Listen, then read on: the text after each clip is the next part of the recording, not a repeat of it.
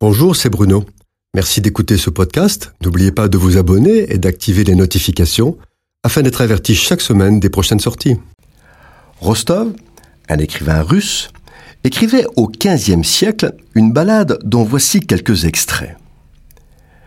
Puisque chacun est rempli de fourberie, puisqu'il n'y a plus d'obéissance, puisque les femmes n'ont plus de contenance, puisque tout le monde est acheté par l'argent, puisqu'on a honte de faire le bien, l'Antéchrist vient, la fin du monde est proche.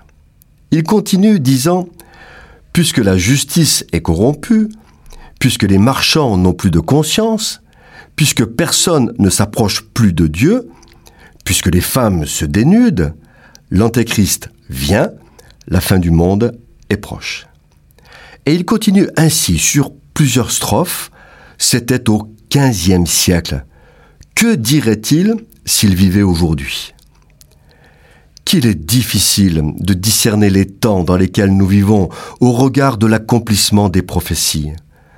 La Bible nous rappelle que les voix et les pensées de Dieu ne sont pas les nôtres, et que autant les cieux sont élevés au-dessus de la terre, autant les voix de Dieu sont élevées au-dessus des voix des hommes et de ses pensées et au-dessus des pensées de Dieu. Mais en fait, qui est l'Antéchrist Et comment se manifestera-t-il? La Bible, dans l'épître aux Thessaloniciens, dit qu'avant que Jésus revienne, il faut que l'apostasie soit d'abord arrivée et qu'on ait vu paraître l'homme impie, le fils de la perdition, l'Antéchrist. L'apostasie est donc un signe de la fin des temps. L'apostasie, c'est s'éloigner, déserter, abandonner la foi. L'Écriture enseigne qu'à la fin des temps, un très grand nombre de chrétiens abandonneront la foi. Usés par les épreuves et la longue attente, le feu du premier amour devient tiédeur. L'apostasie est marquée par un autre phénomène qui lui aussi a toujours existé, mais qui dans la fin des temps sera caractéristique par son ampleur, la religiosité. La religiosité, c'est revêtir les apparences de la piété et en renier ce qui en fait la force, c'est-à-dire la consécration et l'obéissance à la parole de Dieu.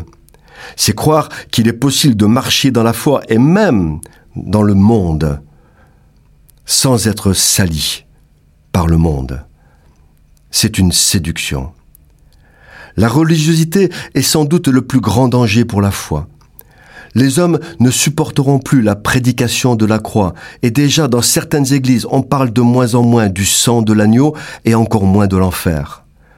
Ils se donneront une foule de docteurs selon leurs propres désirs. Et quand l'apostasie sera à son comble, alors l'Antéchrist apparaîtra. Il est serviteur de Satan, et tous les hommes se prosterneront devant lui, son ascension sera stupéfiante. Revêtu d'une apparente innocence, il tuera quiconque ne lui obéira pas, quiconque n'aura pas la marque de son régime totalitaire. Ce signe de reconnaissance, on l'appelle la marque de la bête.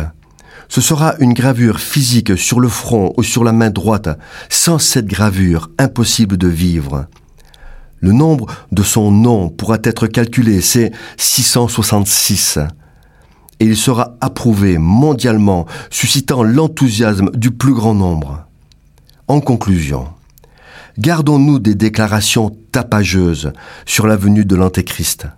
Dans le même temps, soyons vigilants, car il peut apparaître à tout moment. Cette chronique a été produite par Bruno Oldani et Jacques Cudeville.